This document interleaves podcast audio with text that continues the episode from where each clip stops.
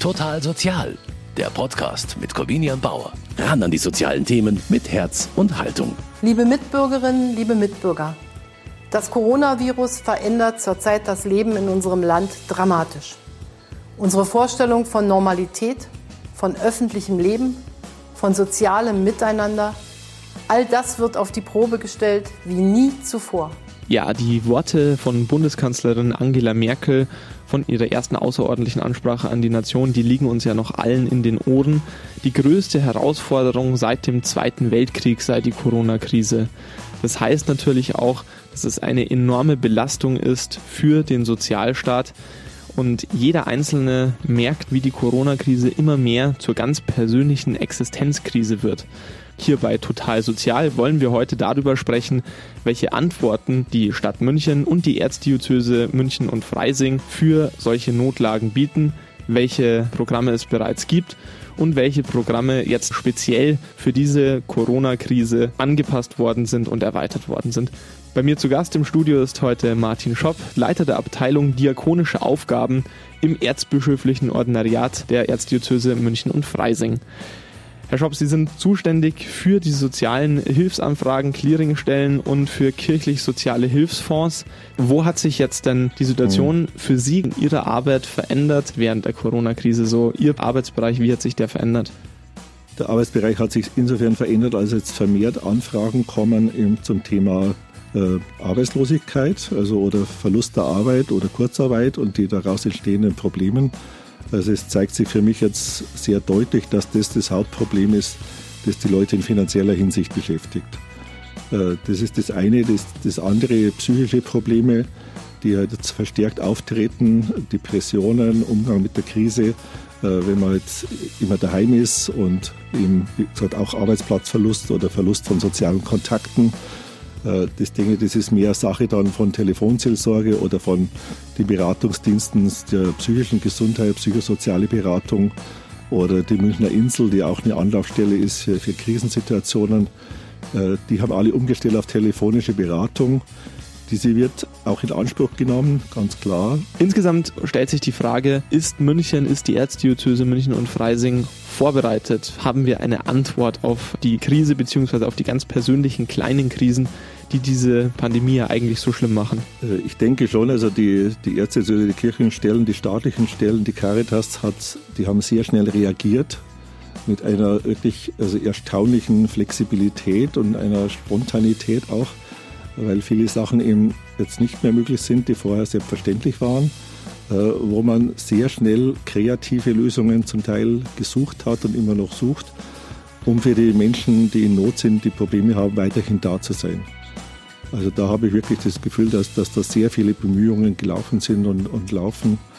Auch sehr, viele, sehr viel Bereitschaft da ist von, von Leuten, die vorher auch nicht auf die Idee gekommen sind, zu helfen, die jetzt ihre Unterstützung anbieten. Viele Angebote gab es schon davor, aber bei vielen Angeboten muss jetzt einfach auch aufgrund der Umstände umgedacht werden, wie man die Hilfe an den Mann bekommt. Heute bei Total Sozial wollen wir über das alles sprechen, nicht nur über die Angebote der Erzdiözese, auch was die Stadt München für Hilfsbedürftige bereithält. Mein Name ist Corbinian Bauer und ich freue mich, dass Sie eingeschaltet haben.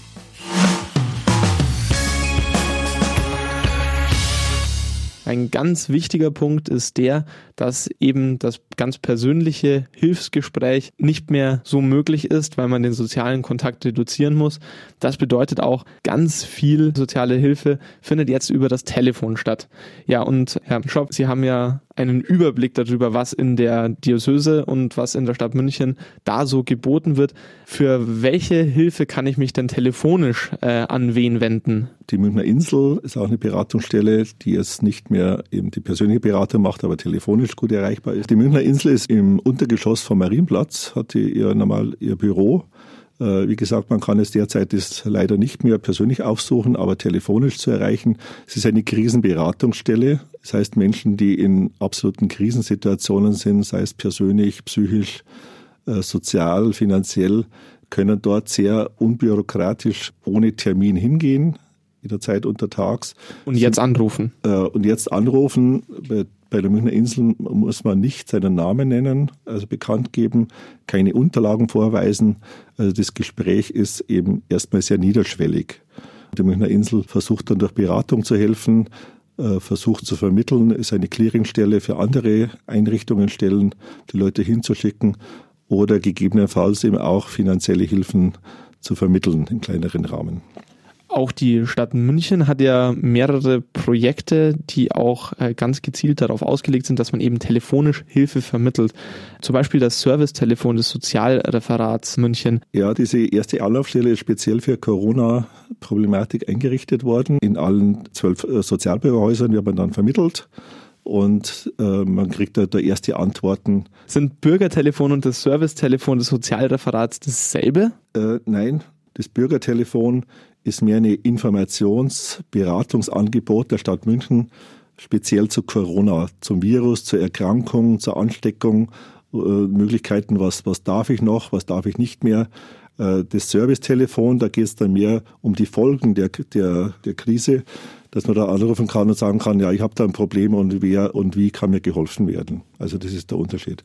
Das sind dann sowohl finanzielle, persönliche Folgen als auch, auch so eine Vermittlung zu weiteren Beratungsangeboten. Wurscht, ob das jetzt halt finanzieller Natur ist oder ob es äh, gesundheitlicher Natur ist oder ob es vielleicht auch seelischer Natur ist. Gerade auch die seelsorgliche Betreuung im Erzbistum ist ja gerade auch extrem eingeschränkt ein kurzer Ratsch nach dem Gottesdienst mit der Pastoralreferentin zum Beispiel oder auch die Beichte beim Pfarrer ist ja gerade nicht möglich. Dafür wird ein anderes Angebot der Diözese immer wichtiger, und zwar die Telefonseelsorge. Meine Kollegin Celine Kuklik über eine ganz besondere Hotline. Alexander Fischold leitet die Telefonseelsorge des Erzbistums München und Freising seit knapp zehn Jahren. An Langeweile kann sich der 46-jährige Theologe kaum erinnern. Aber das Anruferpensum, das er und seine ehrenamtlichen Telefonseelsorger aktuell bewältigen müssen, hat er so auch noch nicht erlebt. Von Kurzarbeit ist man hier weit entfernt. Dienste an den Telefonen kann Fischold momentan reichlich vergeben. Eher noch mehr als sonst, weil wir einfach ein unheimlich hohes Anrufaufkommen haben das heißt, wir sind 24 Stunden am Tag mit ein, zwei, drei, vier Leuten telefonisch, per Mail und in der Chatberatung erreichbar. Ein Angebot, das während der Corona-Krise immer wichtiger wird. Viele andere Seelsorgseinrichtungen haben da nämlich geschlossen. Die Telefonseelsorge versucht hier auszuhelfen.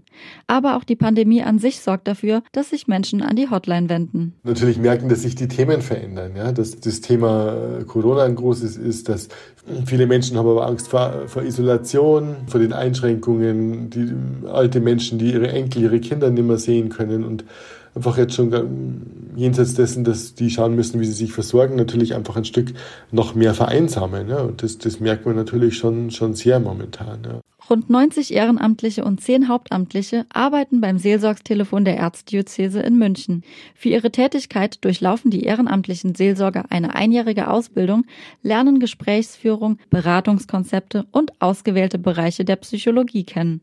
Ein professionelles Fundament für die Arbeit am Telefon, das notwendig ist, gerade jetzt, wo viele Menschen auf fachliche Hilfe angewiesen sind, die sie anderswo nicht mehr bekommen, sagt Alexander Fischold. Also wir haben einfach viele psychisch kranke Anruferinnen und Anrufer aus den Kliniken entlassen werden, aus der Psychiatrie oder aus den psychosomatischen Kliniken, weil die die Betten frei machen für mögliche Corona-Fälle und äh, einfach ganz viele Menschen entlassen werden, die in einem Normalfall nie entlassen worden wären, weil die so krank sind, dass es eigentlich nicht verantwortbar ist und die hängen massiv in der Luft, weil natürlich deren niedergelassene Therapeuten oder Psychiater an und nur sehr eingeschränkt erreichbar sind und viele Beratungsstellen bereits zu haben oder nur noch telefonisch oder sehr eingeschränkt beraten. Die, die docken halt alle bei uns jetzt an. Ja, und das merkt man, merkt man massiv. Für die Telefonseelsorger wird die Arbeit intensiver, die Themen teilweise schwieriger. Die Hotline ist aber wichtiger denn je. Fischhold will die Mitarbeiter deshalb auch schützen und muss dabei sowohl auf die körperliche als auch auf die seelische Gesundheit der Ehrenamtlichen achten. Das ist ja ein Marathon, den wir jetzt laufen. Wir können jetzt nicht innerhalb von einer Woche unsere ganze Energie verschießen, weil das wird ja noch einige Wochen so angehen. Dass wir einfach schauen, dass wir gut arbeitsfähig bleiben können. Das heißt, dass unsere Ehrenamtlichen, das sind ja auch viele ältere Mitarbeiterinnen und Mitarbeiter, also jenseits der 60, wie können die in Zukunft in die Dienststelle kommen? Wer hat da ein Auto? Wer ist auf Taxi angewiesen? Wie kann man Taxischeine finanzieren, dass die eben nicht mehr öffentlich fahren müssen, um da ein bisschen die eigene Ansteckungsgefahr zu reduzieren, weil jede, jeder Kontakt weniger auch für unsere Mitarbeiter ist weniger Infektionsgefahr und desto mehr können, können wir da bleiben. Ja. Zusätzlich kann in der Corona-Krise aber auch jeder Einzelne Telefonseelsorge betreiben, indem er zum Beispiel Freunde und Verwandte anruft. Das ersetzt im Ernstfall zwar keine professionelle Hilfe, kann aber trotzdem trösten und ermutigen. Die Grundregeln für so ein Telefonat sind gleichermaßen einfach wie wichtig, erklärt Telefonseelsorgsleiter Alexander Fischold. Das Allerwichtigste ist erstmal, dass, dass, dass es ums Zuhören geht, dass man sich Zeit nimmt, wirklich zuzuhören und, und eben nicht Ratschläge gibt oder sofort in eine Gegenargumentation einsteigt. Und ich glaube, es macht auch wenig Sinn, momentan in der Lage, Sachen zu relativieren und zu sagen, ist ja gar nicht so schlimm oder geht eh schnell vorbei. Das stimmt ja alles nicht. Es ist richtig schlimm gerade und das darf man auch anerkennen. Äh, dass es richtig schlimm ist und das gemeinsam mit aushalten. Ja? Und sozusagen, es, es, ist wirklich, es ist wirklich eine schwere Situation.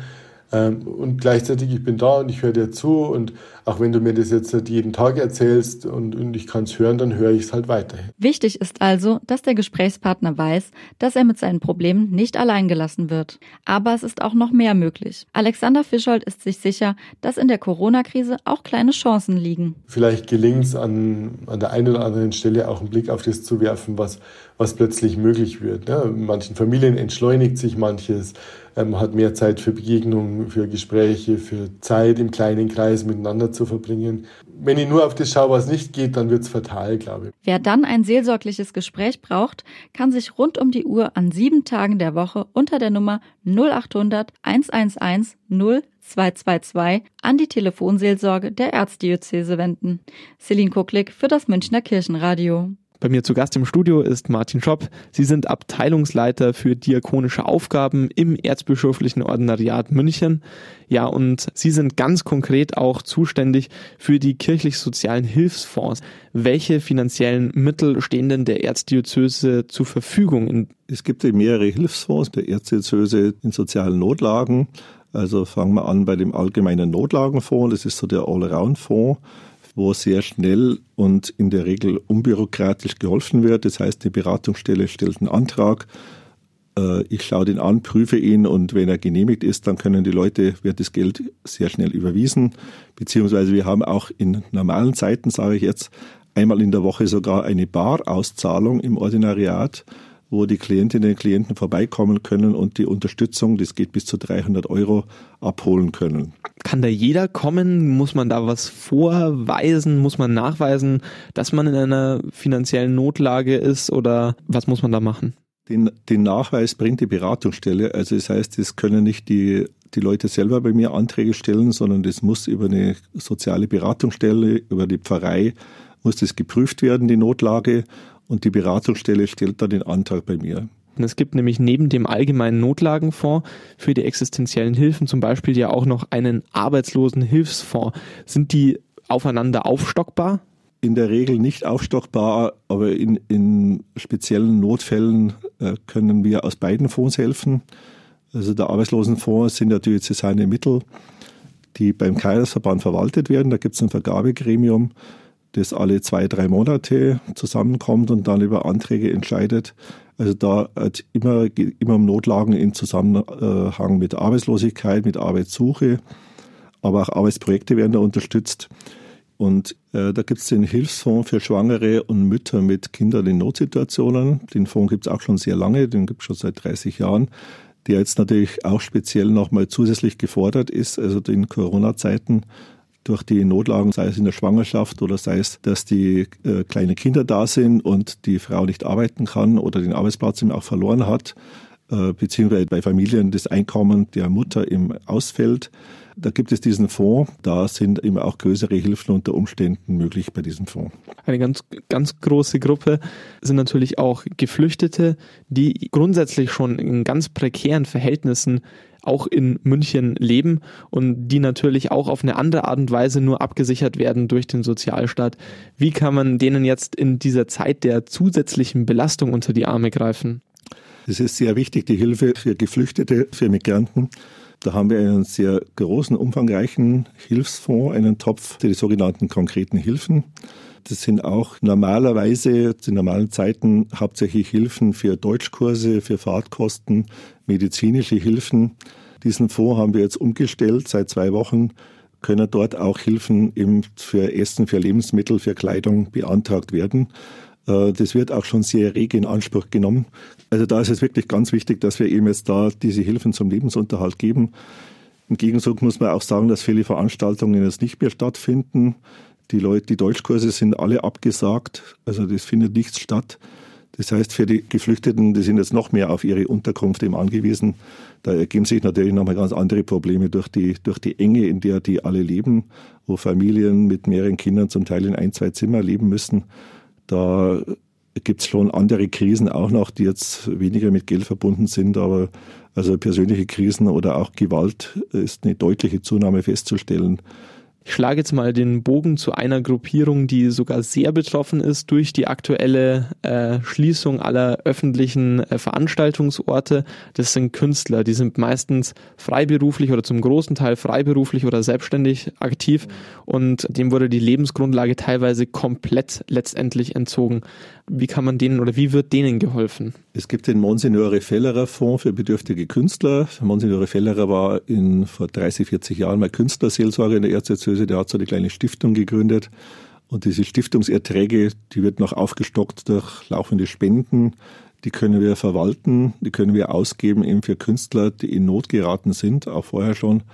Und jetzt natürlich speziell in Corona-Zeiten, also werden viele Künstler Künstlerinnen noch mehr in Probleme kommen, also die halt keine Aufträge mehr bekommen, keine Honorare mehr, keine Gagen.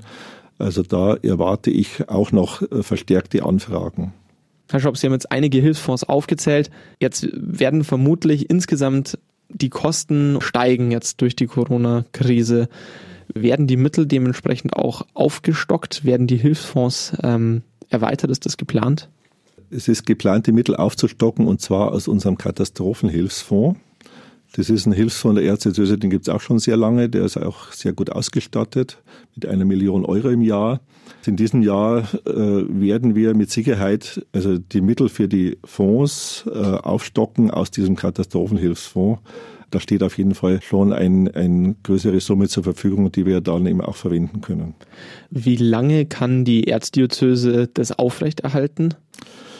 Das ist die große Frage. Ja. Wir schauen schon, dass wir da einen etwas längeren Atem behalten. Also die Fonds sind ja grundsätzlich gut ausgestattet. Wie gesagt, also ich rechne schon damit, dass wir die Mittel dann irgendwann natürlich schneller verbrauchen als normalerweise. Äh, wenn diese Aufstockung durch den Katastrophenhilfsfonds auch nicht ausreichen würde, dann müssten wir nochmal in der Diözesanleitung fragen, wie es aussieht, ob wir da nochmal etwas aufstocken können aber es wird auf alle Fälle natürlich versucht, die Hilfe so lange wie möglich aufrechtzuerhalten und ähm, auch der, dem gesteigerten Hilfsbedürfnis der Münchner und der Menschen in der Erzdiözese München und Freising da entgegenzukommen. Und eine ganz wesentliche Hilfe, die für viele Münchner alltäglich ist, ist das Angebot zum Beispiel der Münchner Tafeln. Das ist das Angebot der Lebensmittelversorgung. Bei mir im Studio ist Martin Schopp. Sie sind der Leiter für diakonische Aufgaben im Erzbischöflichen Ordinariat München.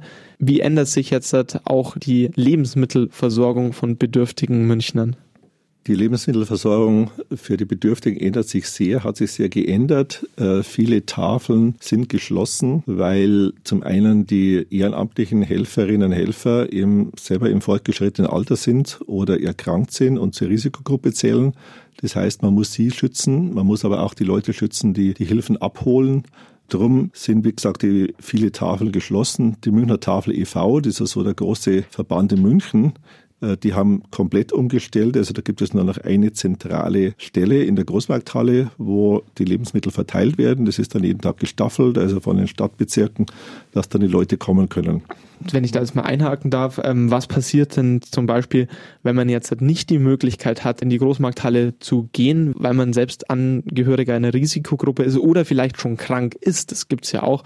Wie kann man da dann noch die Hilfe in Anspruch nehmen? Zum einen haben die, die Lebensmittelvergaben umgestellt eben jetzt auf äh, Lebensmittelgutscheine. Das heißt, diese Gutscheine können zugeschickt werden, die können auch persönlich vorbeigebracht werden bei den Leuten, in den Briefkasten eingeschmissen werden, sodass der persönliche Kontakt eben vermieden wird. Oder es werden Lebensmittelpakete zusammengestellt und auch an die Leute verteilt. Also auch wieder die kommen können, können es abholen, was ja auch eben dann ohne große Berührung, ohne große Nähe stattfinden kann. Zum Teil werden die auch geliefert. Also da haben sich jetzt wirklich sehr viele Leute, auch junge Leute, bereit erklärt zu helfen durch die Corona-Krise. Also das ist sehr erstaunlich und, und auch sehr ganz toll, dass das wirklich da die Bereitschaft sehr groß ist zu helfen.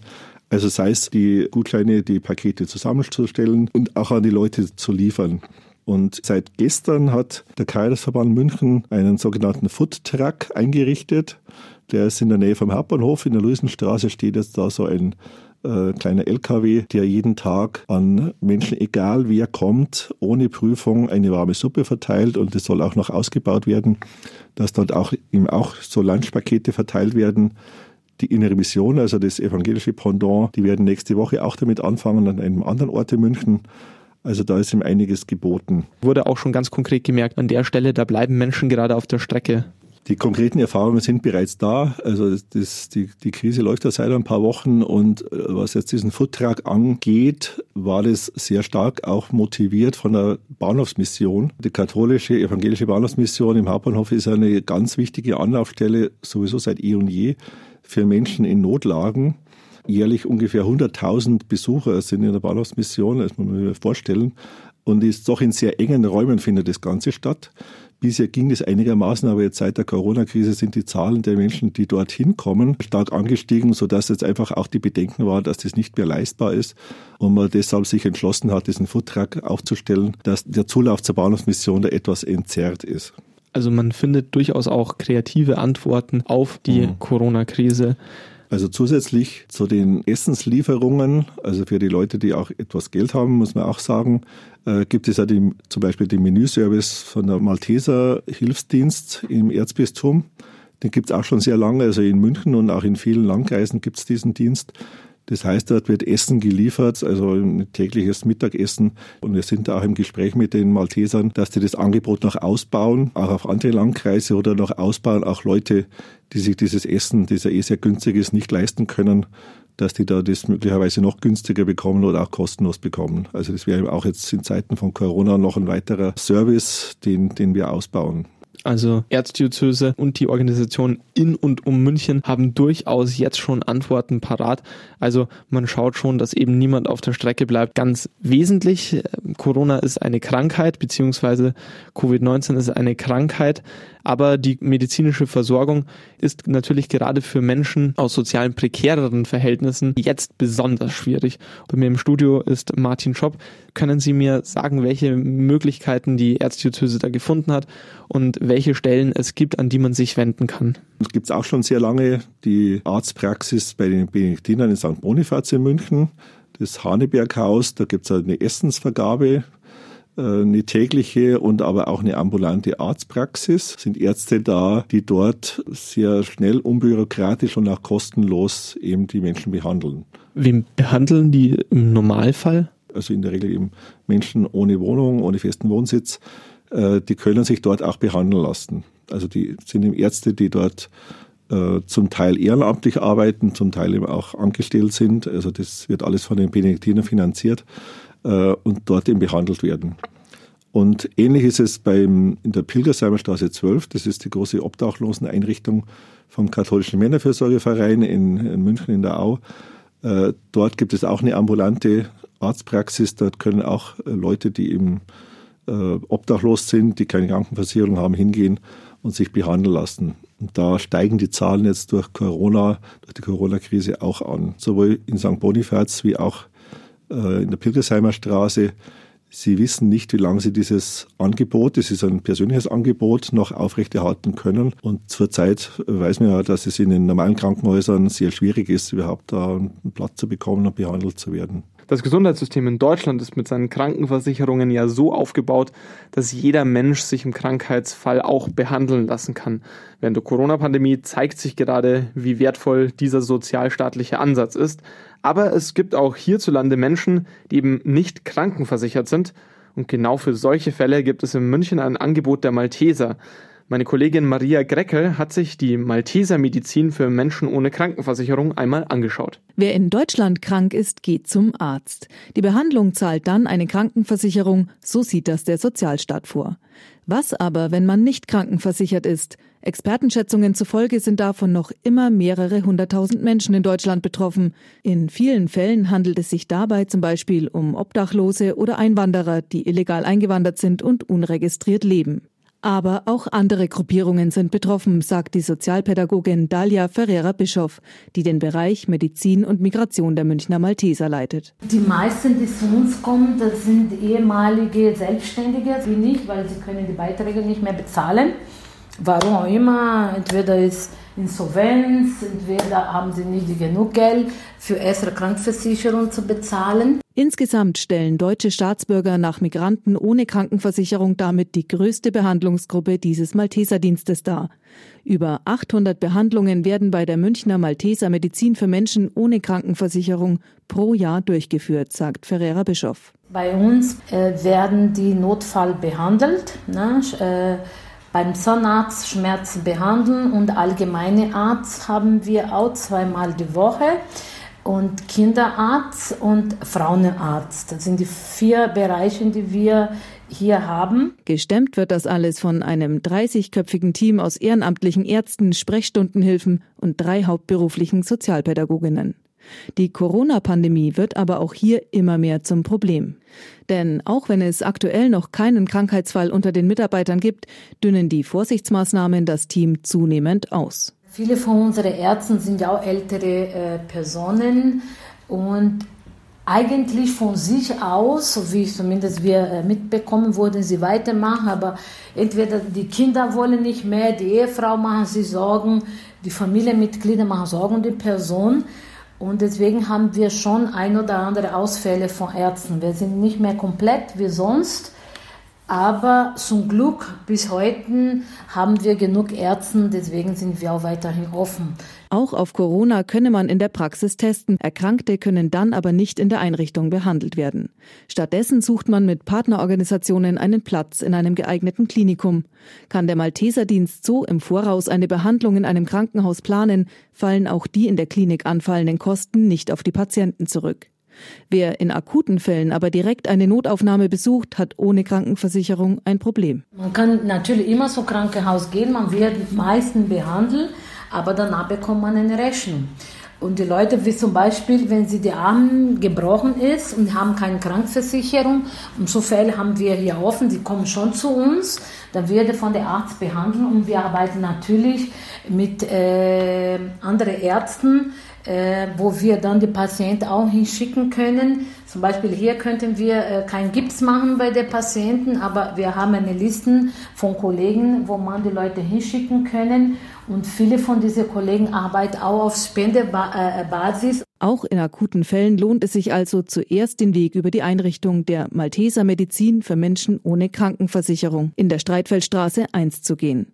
Falls ein Notfall das nicht zulässt, bemühen sich die Malteser aber auch dann um finanzielle Unterstützung, wenn hinterher eine Rechnung zu zahlen ist. Natürlich, wir versuchen äh, durch Spendergeldern auch äh, zum Beispiel von Ordinariat oder von Aktions für Leben oder irgendeine Einrichtung, irgendeine Stiftung, dass man diesem Menschen hilft. Dafür ist man bei der Malteser Medizin für Menschen ohne Krankenversicherung aber immer auch auf Spenden angewiesen. Und die sind natürlich gerade in der Corona-Krise wichtiger denn je. Maria Kreckel fürs Münchner Kirchenradio. Heute bei Total Sozial ging es darum, welche Hilfsmaßnahmen die Erzdiözese München und Freising und die Stadt München in der Corona-Krise für die Menschen zur Verfügung stellen. Bei mir zu Gast im Studio war dafür Martin Schopp, Abteilungsleiter für diakonische Aufgaben im Erzbischöflichen Ordinariat München.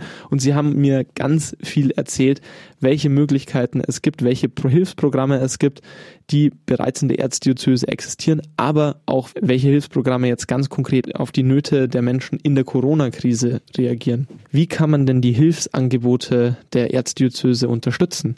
Die Hilfsangebote der Erzdiözese sind ja äh, in, in der Regel sind es Kirchensteuereinnahmen Äh, da sage ich jetzt mal als Vertreter der katholischen Kirche im Erzbistum, ja, bleiben Sie in der Kirche drin. Denken Sie daran, wenn Sie Kirchensteuer zahlen, äh, ein Teil Ihrer Kirchensteuer wird für das verwendet und wenn Sie aus der Kirche austreten, aus finanziellen Gründen oder sonstigen Gründen, dann fehlt der, der Erzdiözese dieses Geld. Das wäre mal das eine. Zum anderen, wer zusätzlich etwas tun möchte, kann es natürlich gern machen. Äh, dass er, dass er spendet. Also man kann der Erzdiözese auch Geld spenden, man kann im Verein Geld spenden, die aktiv sind, man kann im Kaidersverband, das ist ja unser Sozialverband, eben äh, Geld spenden. Also da gibt es viele Möglichkeiten, äh, dass man da eben auch finanziell unterstützen kann, wenn man halt darüber hinaus etwas machen will. Kann man auch persönlich mit Mitarbeit unterstützen? Kann man auch machen. Also, dass man halt fragt, in, in seiner Pfarrgemeinde gibt es da Hilfsangebote oder auch nicht kirchlich Nachbarschaftshilfen. In jeder, fast in jeder Gemeinde gibt es Nachbarschaftshilfen, wo man sich engagieren kann. Es gibt den Kreisverband, der Freiwilligenzentren hat, wo sich Leute freiwillig engagieren können. Man kann sich aussuchen, in welche, welchem Bereich möchte ich mitmachen. Also gibt es viele Möglichkeiten, sich auch persönlich da zu engagieren. Wir sprachen ja am Anfang, ganz am Anfang davon, dass die Kanzlerin in ihrer Ansprache an die Nation diese Corona-Krise als die möglicherweise größte Herausforderung seit dem Zweiten Weltkrieg für Deutschland betitelt hat. Aber gemeinsam sind wir durchaus auch dieser Herausforderung gewachsen, höre ich jetzt da heraus. Ich bin durchaus optimistisch. Zum einen, dass wir diese Krise irgendwann meistern, auch wenn wir jetzt nicht wissen, wie lange das Ganze andauern wird, muss man denke ich auch realistisch sagen. Aber ich bin optimistisch, dass wir das leisten. Es gibt viele Initiativen, viel Kreativität, die, durch, die dadurch entstanden ist. Und wir sind ja staatlich, kirchlich äh, und auch menschlich sehr gut aufgestellt in Deutschland. Also ich glaube, dass wir da auch äh, besser durch die Krise kommen wie in vielen anderen Ländern. Dann hoffen wir beide das Beste. Ich danke Ihnen, Herr Schopp, dass Sie sich Zeit genommen haben, um die Angebote der Erzdiözese München und Freising da vorzustellen, um auch darauf einzugehen, welche Herausforderungen das auch für die sozialen Verbände ist, welche Herausforderungen die Corona-Krise auch für die sozialen Verbände bedeutet. Ich sage danke, dass Sie eingeschaltet haben heute und wünsche Ihnen natürlich beste Gesundheit und alles Gute. Am Mikrofon verabschiedet sich Corbina Bauer. Total Sozial, ein Podcast vom katholischen Medienhaus St. Michaelsbund, produziert vom Münchner Kirchenradio.